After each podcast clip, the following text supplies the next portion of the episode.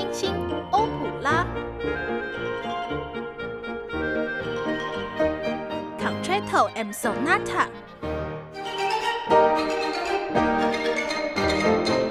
欢迎各位朋友来品尝，古典只是一块小蛋糕。欢迎各位朋友来品尝古典小蛋糕。大家好，我是凯恩，我是莱恩。哇，现在已经十二月中了吧？应该是一个全球都要欢庆的日子，准备要来喽，也是我一年当中最期待的时刻。一些红红白白的时候，没错，它就是圣诞节哟，Christmas。莱恩，我跟你说，我就是那种啊，每年一到圣诞节，我就会把很有名的圣诞歌重新收藏在我的歌单当中。All I want Christmas is you 这种的吗？还有像什么 Last Christmas 啊，I give you my heart，But a merry mistake you gave it away。好，我其实好像不会特别就是。配着节日听歌，但是会配天气啦。就是可能如果今天比较冷的话，就不会想要听那种很热的歌。就是你知道有些歌是会有跟天气可以匹配的，或是你很热的时候，你就不会想要听那种比较闷啊或者比较慢的歌，你就会觉得好热哦，可以了，好换歌。原来莱恩的音乐清单上面是写晴天歌单。雨天歌单，哎，真的会有那种雨天必听的歌，就是你知道他可能本来就是在讲一些下雨的故事啊，或者什么之类，你就觉得下雨就是要听那歌啊，拜托一下。我觉得是不同的氛围啦，没错没错，我是比较偏节庆派的。OK，那冬至的时候你会听什么？冬至哦，嗯，我记得我小时候有听过一首童谣叫《卖汤圆》，硬要这样 吃汤圆喽。好啦，不过现在好像。关于汤圆的歌，哎，有听众朋友知道流行歌有在讲汤圆或是冬至的吗？可以 传来古典小蛋糕的社群，让我跟莱恩对，就是听一下这种新鲜的。对，今天因为是一个新系列的开始嘛，我们也要搭配一下我们的时节，讲跟圣诞节背景有关的歌剧喽。那可能我们十一月的时候，就是在俄罗斯嘛，北国的部分。那我们讲了柴可夫斯基的歌剧《有金奥涅金》，还有讲了他的小提琴协奏曲。那现在如果是圣诞系列是吗？我们是圣诞系列对吧？是。对。那我们要带着大家一起过圣诞节嘛？是什么歌剧有这样子的主题呢？这一出歌剧的名字啊，我们就先来跟大家介绍啦，叫做《La Bohème》。波西米亚人，所以他是在讲乐团的故事吗？来，呃，你怎么马上就连接到我们的超强 rock band Queen 了呢？不是，有点遗憾。合理吧？波西米亚就是会想到波西米亚狂想曲，就是会想到 Queen 啊，对不对？好啦，这样也。不能说你错，因为这个连接是蛮直观的，确实。而且关于《波西米亚狂想曲》这一首歌里面还有歌剧的元素哦，真的哦，是，就是欢迎大家可以再去把这首歌找来听，哎，多关注一下。不过呢，我要讲的歌剧《波西米亚人》啊，场景就不在英国，是在法国，而且故事中的人物啊，不是都是男生，也不是完全是音乐家。他们是一群艺术家，当然有人是做音乐的，有人是诗人，有人又是画家。不得不说，你讲了这么多，我还是只想到《波西米亚狂想曲》。哎呦，哦，好吧，那我们二话不说，先随着接下来的音乐揭开第一幕，再来继续介绍。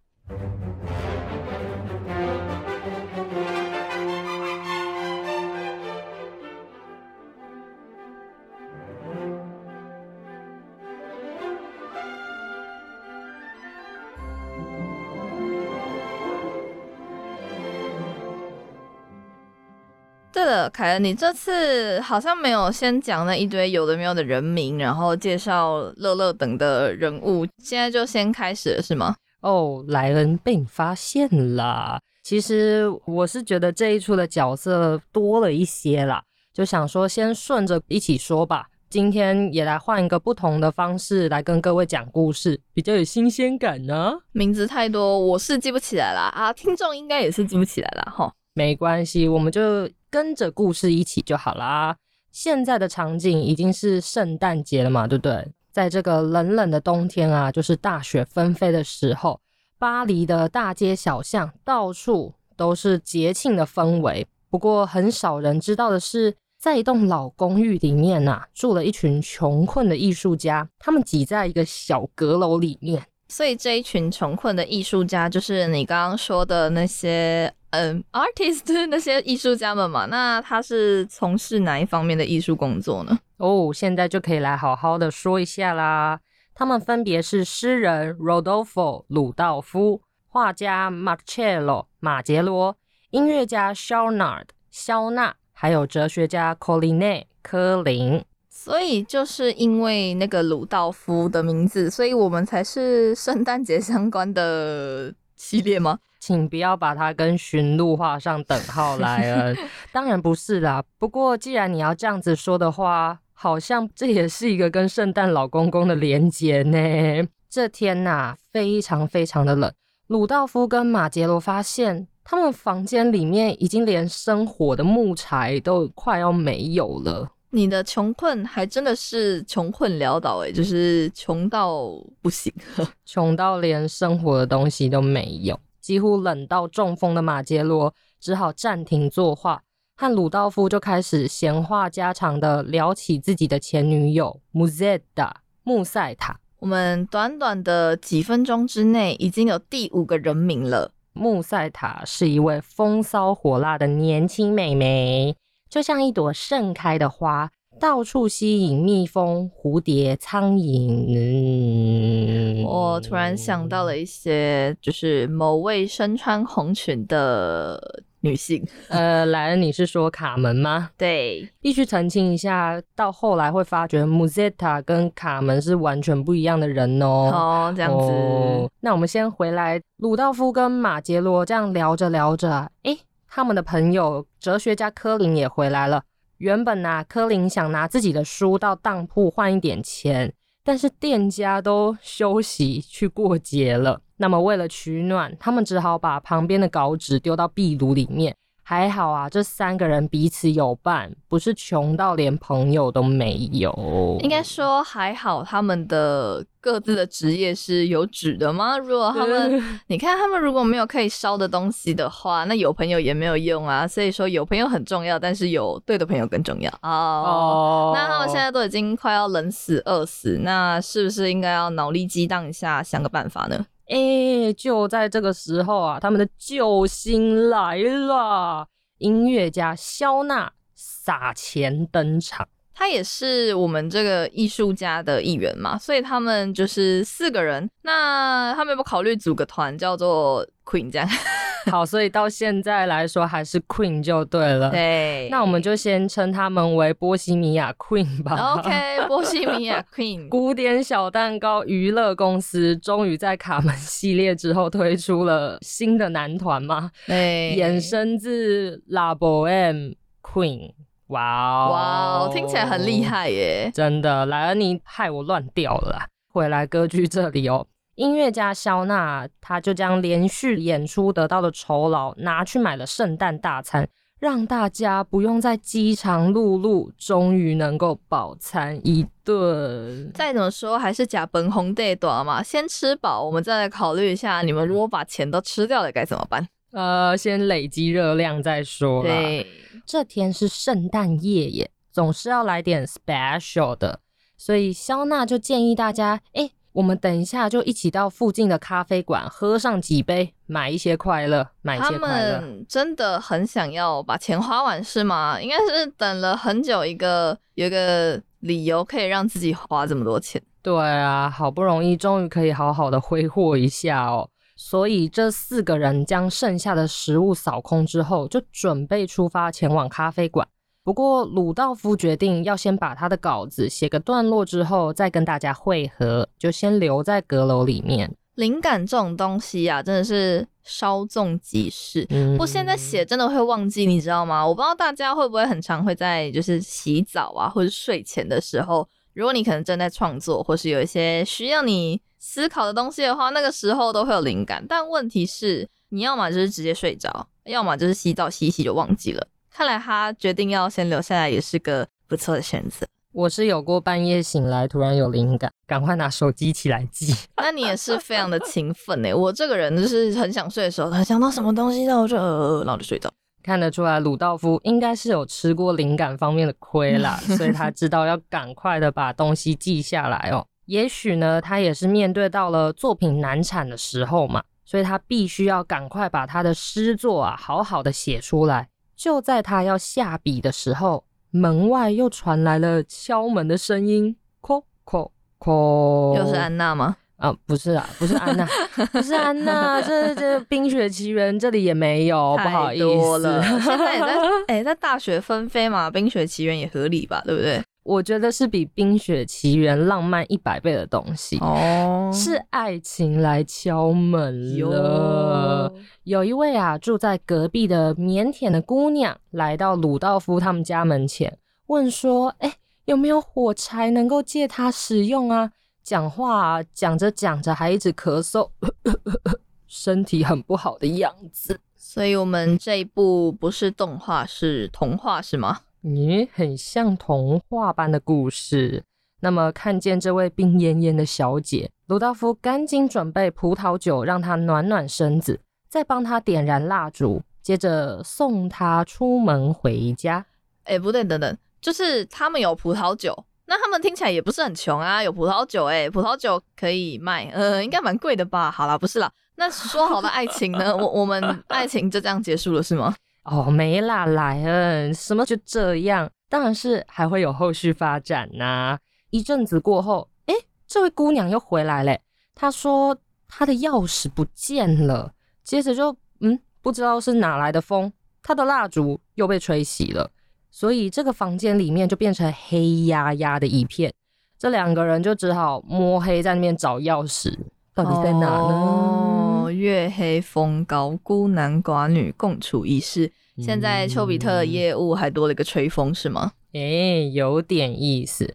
找着找着，鲁道夫其实先摸到钥匙了，可是吼，他也是耍了一个小心机啊，藏在自己的口袋里面，想要亲近身旁的这位姑娘，想要天雷勾动地火，是吗？啊，想追女生的男生们可以学一下哦。但不保证你会追到哦。鲁道夫啊，借着摸黑之名，就不小心的，好像摸到了对方的小手手。不保证会不会追到，但也不保证你会不会被告。哈。哦，我们现在先来听这首鲁道夫的咏叹调，Che gelida manina，你这冰冷的小手。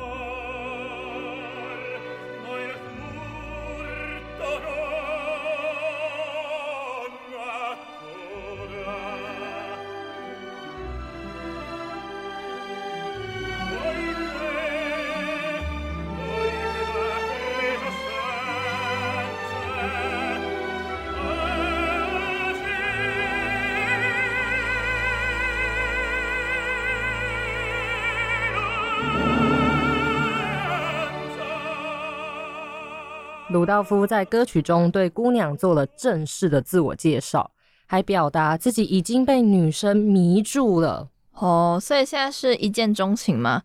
那我们这个嗯要火柴的小女孩，她要怎么回应呢？突然变成卖火柴的小女孩吗？外传外传哦。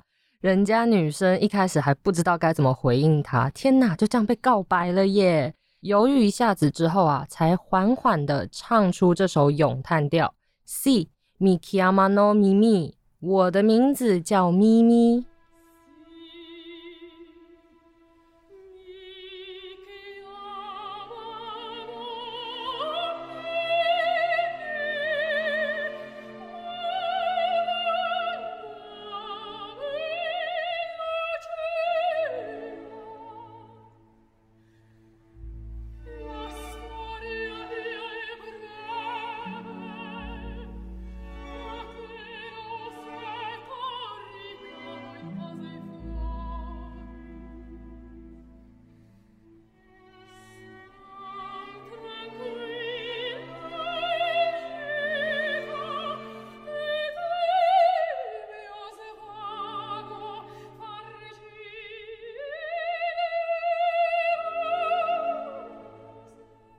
那我觉得这一位应该就是我们的女主角了吧？Bingo，莱恩答对了。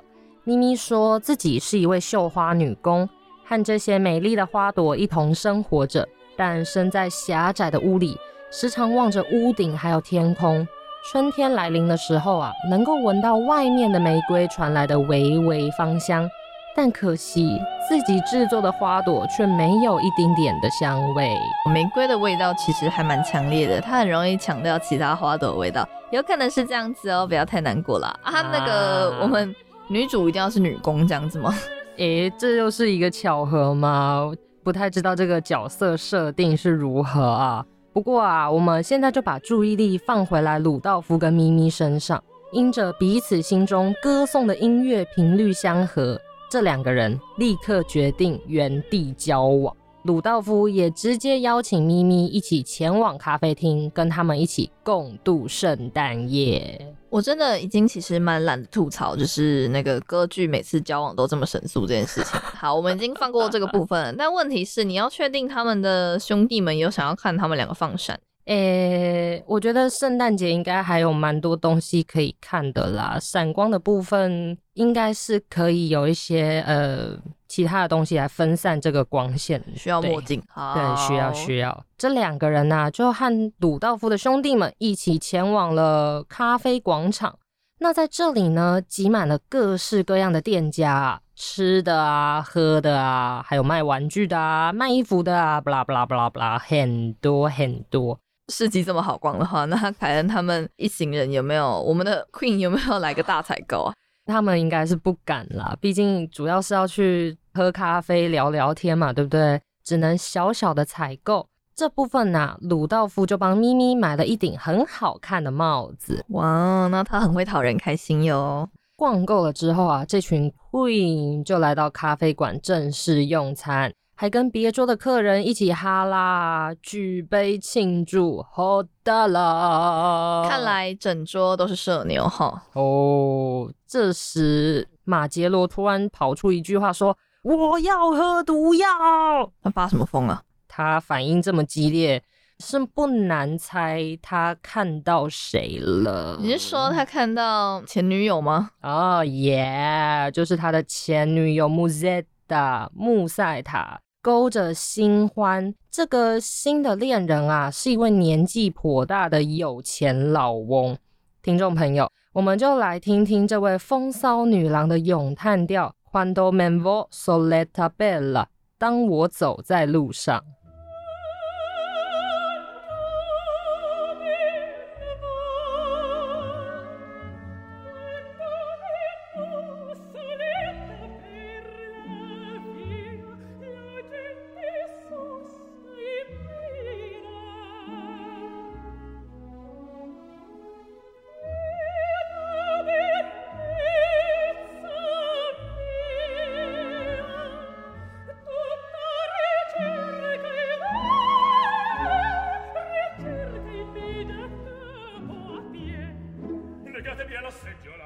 得不说，我觉得有一种回到 EP One 的 Deja Vu，就是看来我们这位应该也是一个火热的代名词吧。穆塞塔可是毫不掩饰他的火热以及得意的心情。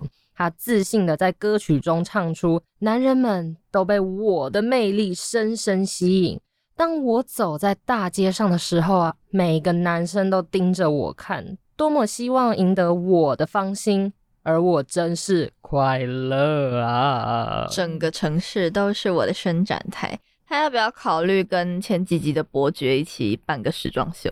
哎呦，这样会太精彩呢！要封街封街，我们这个场景在巴黎啊，不就是巴黎时装周吗？啊，原来是这个样子是吗？嘿妹，不过在这首咏叹调中，咪咪好像听出了，嗯，姆塞塔应该还是爱着马杰罗吧？我们女生的第六感现在就发动了是吗？这是一个回心转意的剧情哦。哦，是的，莱恩。穆塞塔这个时候假装，哎呦，我的脚好痛哦，请身旁这位有钱的新欢，呃，去帮自己先买一双新的鞋子回来，就把它打发掉。哇，他很会找理由去支开别人哎。之后呢，他就直接投入了马杰罗的怀抱，Darling，我回来了。我只能说，他也是相当不掩饰。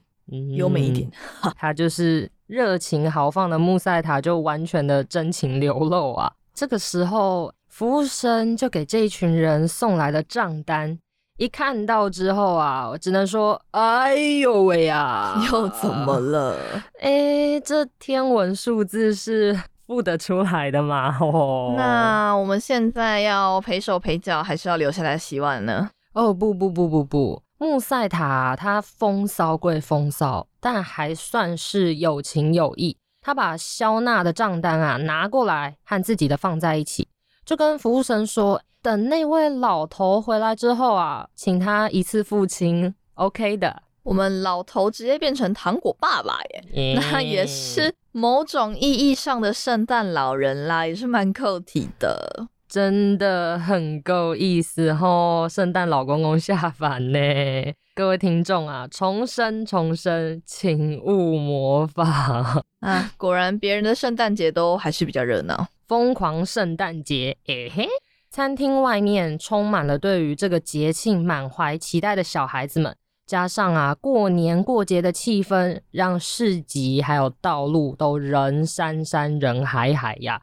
欢乐的氛围，想不被感染都很难呢。凯恩，那我们跟听众应该也可以差不多准备一起过节了吧？再过几个礼拜就是圣诞节啦。当然可以啊，莱恩，我们下周再一起来看看这一群波西米亚人的圣诞节过得如何喽。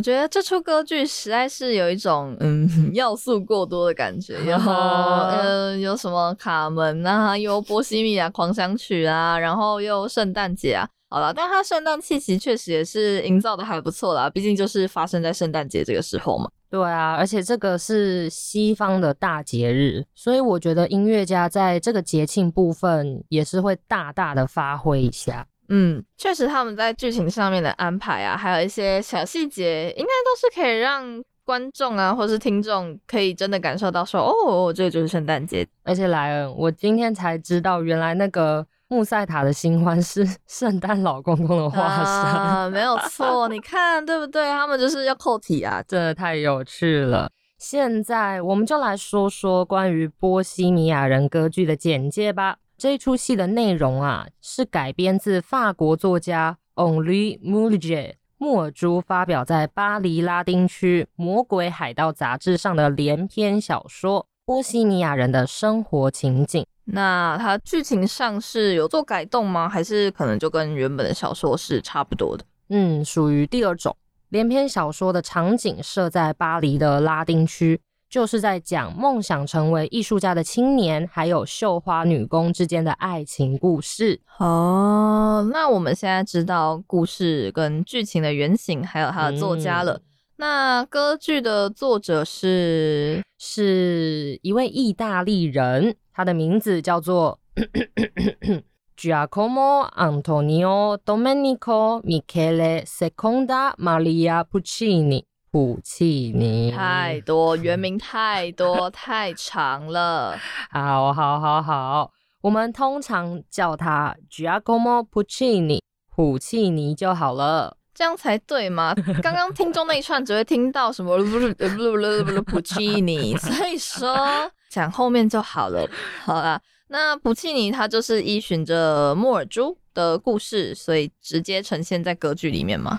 普契尼在歌剧中啊，还有加了一些些属于他自己的故事。他把经历过的那种贫穷岁月啊，也放到了波西米亚人的剧情里。所以这一出戏是以莫尔朱的生活为底，普契尼的音乐为梁，在经过重新整理后，辗转呈现到大众面前。通常这种有作者亲身经历的作品啊，确实会让人更有亲切感，就是更贴近生活。是啊，这里还有一个小小的轶事来跟大家分享一下，不过是有一点让人不舒服啦。啊，有八卦。嗯，对，可以吃瓜。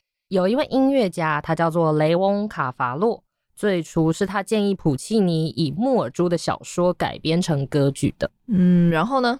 普契尼原先是拒绝的，因为当时他已经在改编另外一部作品，叫做《狼》。于是雷翁卡法洛就想说：“好啊，既然你不要的话，那我就自己来写。”所以他就开始谱曲，又开始改编。谁晓得普契尼在知道《波西米亚人的生活》这部小说之后，又改变心意，暗暗创作，还抢先发表。一八九六年，就在托斯卡尼尼的指挥下，歌剧《拉波恩》。波西米亚人问世，是我一定会气死哎！我们的那个 雷翁卡法洛，他不气吗？气死好吗？所以呢，这两个人呐之间的恩怨就在报纸上公开吵起架来了。从此之后切八段。虽然唉，雷翁卡法洛还是觉得不能输。我好不容易写完了这一出剧，于是，在普契尼推出之后的隔年上演。可是。现在大家听到他的名字，还是会觉得，嗯，你谁呀？再怎么说，这样子我我还是不太能接受啦。就是时间这么相近，又不是说可能你隔了很久，或者你们根本不是同一个时代的作曲家，那当然是没差。他是故意的吧？他就是想说，哎，我要写，我要在你之前把它写出来，又不是说是什么巧合，那他要吵架也是很合理啦。说真的，我觉得普契尼在这边是有一点贪心吧，故意的。这样不行哦，真是为雷翁卡法洛打抱不平。那现在大家对这一出剧的评价是好还是坏呢？嗯，对于普契尼的《波西米亚人》，最开始观众们没有非常喜欢，因为大部分的人都觉得啊，《波西米亚人》在音乐上的表现不如普契尼的上一出作品优美。但是评论家这方面就分成两派。哦，正反意见这样子吗？是啊，反对方认为啊，波西米亚人歌剧没有办法带给大众深刻的感受，应该不会上演太久。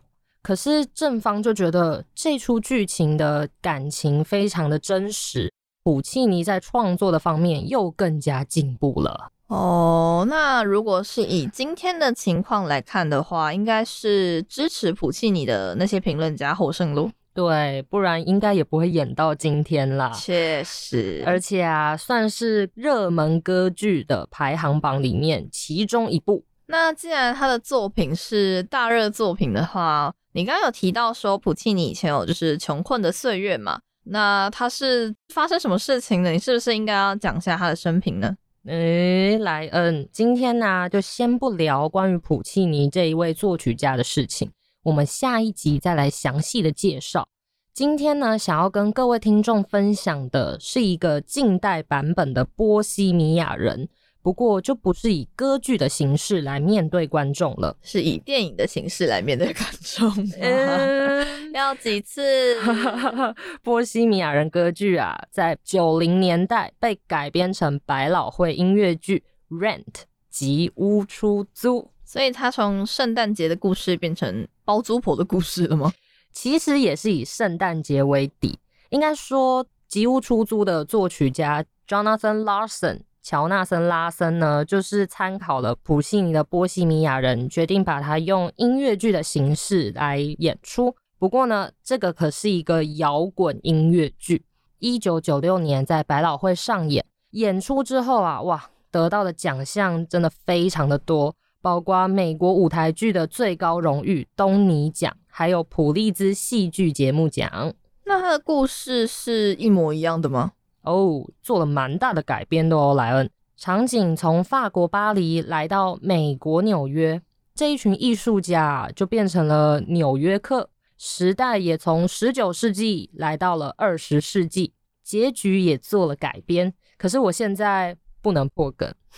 好，那如果是这样的话，它的背景不同，国家也不同，地区也不同，角色应该也不会完全一样吧？现在就是一个角色配对时间。诗人啊，Rodolfo 鲁道夫在《吉屋出租》里变成了名叫做 Roger 的 Rocker，女主角的名字都一样，都是咪咪。但在音乐剧里面，咪咪是在 bar 跳钢管的舞女。那么女配角的部分，不管在哪一个版本 都很风骚。只是穆塞塔穆塞塔在音乐剧中叫做 Marine，可怜钟情于他的画家马杰罗，在《吉屋出租》里面改为制片人 Mark。哦，那好像还有两个人吧，就是应该不止这些人，对吧？哦，莱恩的记忆力越来越好喽，真的太感人了。我原本想要略过，太糟了吧？其他的角色像是音乐家肖娜，在音乐剧里面叫做 Angel，她仍然是一位音乐家，不过呢，多了一个变装皇后的身份。最后，Collins 在音乐剧里的职业是老师。所以，那个我们的音乐家肖娜，她在音乐剧里面是变成了一个女生吗？不是，音乐剧里面叫做 Angel 的这位音乐家，他是生理男，不过他本身是一个双性恋的角色啊，Drag Queen。OK，那他从巴黎到纽约，他的风格差异其实也算是体现在他。角色的职业转变上，他就变得还蛮像百老汇会出现的那些像 rocker 啊、drag queen 啊，哎，这个就是摇滚啊，然后又变装皇后，你知道会让我想到那个，就是今年台湾也有上演百老汇的一个音乐剧。对对，你知道是哪一出？对，因为有我们的老师。哇，好，是不是讲到这里，然后还是有听众不知道我们在说什么？是摇滚芭比哦。虽然说我个人因为太忙了，我没有去看，但是 我个人是非常想去的，毕竟它也是百老汇音乐剧嘛，然后又阵容非常的坚强。老实说，刚刚莱恩讲到了这一出摇滚芭比。其实就是受到了吉屋出租的影响，所以才创作出来的。真真真的假的？我那我还真的不知道哎，就是这么刚好。好，那我真是讲对了，提对东西了哟。如果之后还有机会再重新上演的话，那请大家还是可以去支持一下哦。其实台湾的舞台剧啊、音乐剧那些作品，其实都还是做的蛮好的。那么我们讲回来，吉屋出租，因为呢这一出剧其实它有很多划时代的展现，这个也是第一出百老汇的戏剧里面有融入了双性恋还有同性恋的角色，哦，还有跟艾滋病相关的课题。那感觉其实虽然说是一样的故事，但毕竟像百老汇跟歌剧嘛，或是音乐剧跟歌剧这种种类差异算是蛮大的。那他的表现手法跟他想要着重的部分，我觉得应该就也会差蛮多的吧。确实，在音乐的表现上，就是一个完全不一样的制作形式。吉屋出租这方面又更凸显的是，因为它是采取摇滚乐的曲风，所以就会有很帅的那种电吉他 solo 啊，哇！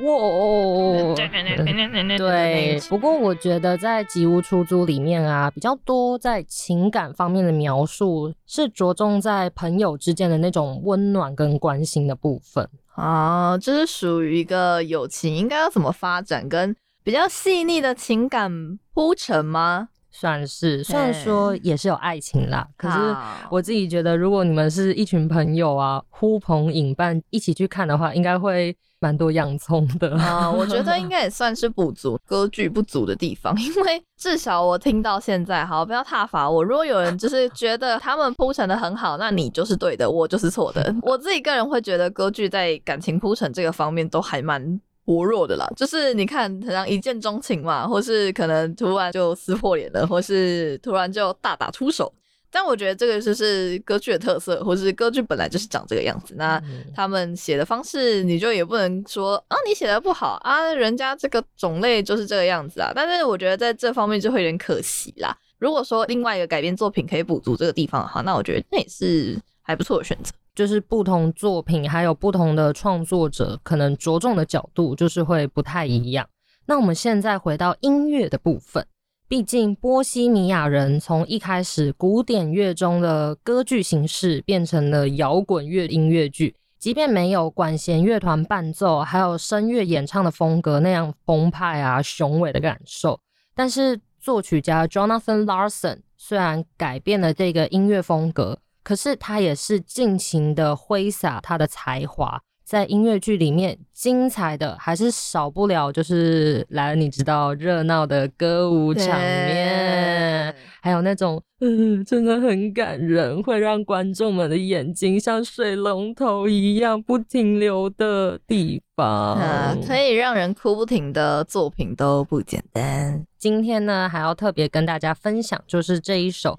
在《吉屋出租》里面叫做《La Vibo M》的歌曲，中间有一段呢，是我们的男主角 Roger 的电吉他 solo，其实就是演奏刚刚在歌剧里面提到的穆塞塔的咏叹调《Quando Manvo Soleta Bella》的前奏哦。哎，这个改编一定很好听，就是根据一些其他改编经验，通常电吉他 solo 啊，一定都很好听，而且他还就是改一个本来就很好听的东西，画一点赞。不过我说，为什么是男主角要演奏女配角的咏叹调？就是有点那个搭配。好，没关系。总之啊，现在在各大平台上面，不论是歌剧或者是音乐剧，都有原声带可以收听。从《波西米亚人》到《吉屋出租》，都是很棒的作品，也有感人肺腑的旋律。欢迎大家可以同步欣赏歌剧，还有音乐剧哦，两种口味一次满足。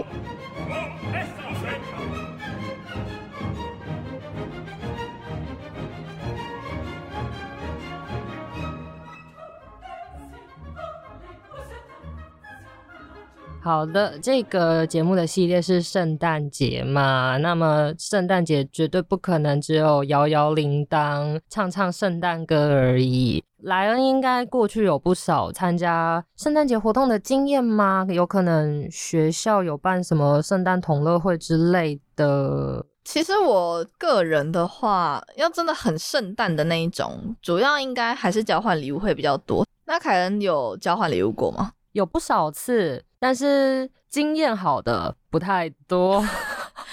我觉得真的要在交换礼物收到一个非常就是让你觉得我真的好爱这个礼物的，不是说真的很多啦。至少我自己的话，我觉得大学两次，就是我大二跟大三两次交换礼物收到的，我都还蛮喜欢的。我大二是收到那个美妆品牌的。保养组就是它这呃没没没有这种没有那么浮夸，就是一些像洗面乳跟护手霜这种东西，就是比较你真的用得到，而且它就也香香的，就是你心情会好好。或者是像我大三的话是收到扩香，就是我一直收到一些很香的东西。那我们说我就是很喜欢这种，就是会让你心情好的礼物，我就觉得 OK 了，没关系，就是反正至少用得到嘛，刚好都是如莱恩所愿呢。因为我之前我收到什么莲蓬头，哎，这个其实 这如果你真的需要换莲蓬头，那也是不错啊，对不对？对，只是刚好没有用到啦。我之前。高一的时候，因为我们玩交换礼物会玩，就是好礼物跟坏礼物，就是交换乐色跟交换礼物这样子。然后你知道我交换乐色，你知道我收到什么吗？收到。你知道路上可能会有一些传教的人，他们会发新约圣经，就是橘色的那一本小小的，没错。我收到一本那个，还有鱼饲料，鱼饲料，对，这这太酷了。为什么？就是鱼饲料，因为他家有养鱼，他就真的是给我乐色。然后新约圣经也是他那种被发的，然后重点是那个东西，嗯，我的教会的阿姨送我的，那那个不说，我家里东西那个新约圣经橘色那个大概就有三本。我那时候收到，想说好要确定给我这种东西，你要不要今年的时候再拿一本，集满五本，搞不好有换什么？可以换一本大的吗？我不要，我已经有了一本就够了。然后像那种交换乐色啊，就是我其实不知道那个他们，因为是别人的交换礼物啦，不是我的，但我不知道他们到底是真的。在交换垃圾，还是那些人就是把垃圾拿出来？代表他们是需要花钱的。有人收到那个三角锥，就是真的 路上会在用的三角锥，跟禁止停车的那个牌子，就是而且是真的，就是那个 size，它不是玩具或什么，它是真的可以拿来用的那个尺寸。这个是要这些有开车的朋友们可能收在自己的车厢，内以后以便不时之需都可以拿出来用。然后那个三角锥啊，就是那个主人，他最后。我忘记是毕业的时候吗？还是我忘记他是什么时候拿出来那个时机点是吗？他就是拿出来给大家签名，就变成那三角在上面就刀大家字这样子。哇，突然变得好有纪念价值哦！但我不确定，我不确定那个东西现在有没有被丢掉。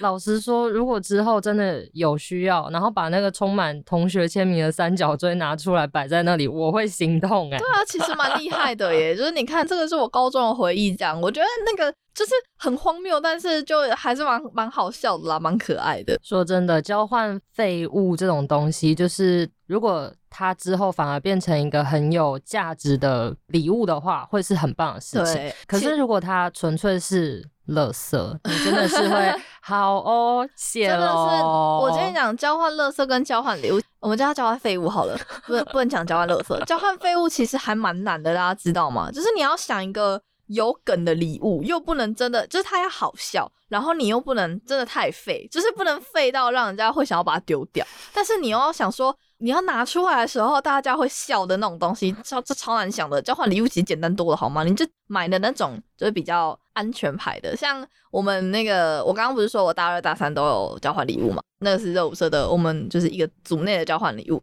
呃，因为通常交换礼物大家都会限金额，我们都是在金额里面买到那些东西。然后我大二的时候是买那个。底片相机就是那种，而且是可以重复利用的，只是它没有闪光灯，就是它变成只能在白天的时候拍。但其实也还好，因为只要你有太阳的话，就不会不能用。它是一个可以一直使用的东西，然后很赞呢。对我大三的时候是买蜡烛哦，就是香氛蜡烛，然后刚好也送到一个想要拿香氛蜡烛的姐姐，就是就很反正就是这种东西就很好挑。就其实也不是说真的多困难，只是如果你每年都在交换的话，你就要一直想一下，嗯，今年要买什么好呢？但是。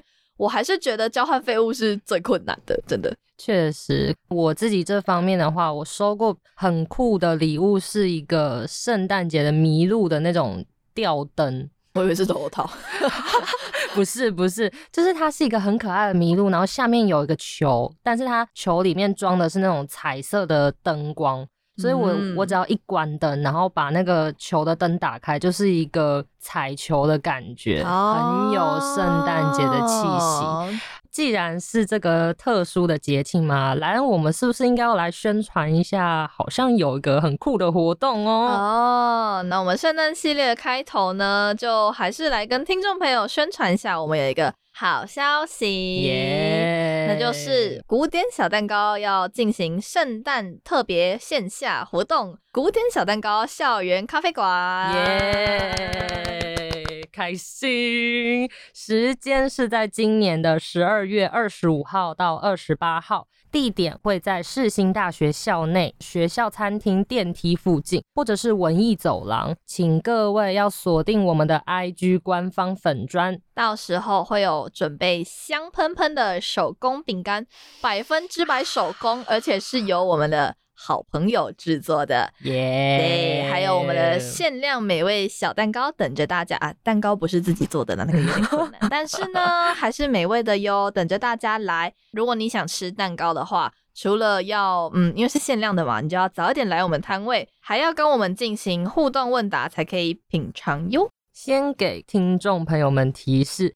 这些互动问答问题呢，都是从我们的节目内容出的，要先听过才能够知道答案，嘿嘿嘿，这是专属于我们忠实收听的听众们的一个小福利喽。反正如果没听过，你还是可以来找答案啦。我们节目不长嘛，对不对？一个小时就听完了。啊，想知道最新的资讯，就要 follow 我们的官方 IG 账号 A 点 Peace 底线 Classic。或是直接搜寻“古典小蛋糕”，就可以持续关注我们节目资讯还有活动内容喽。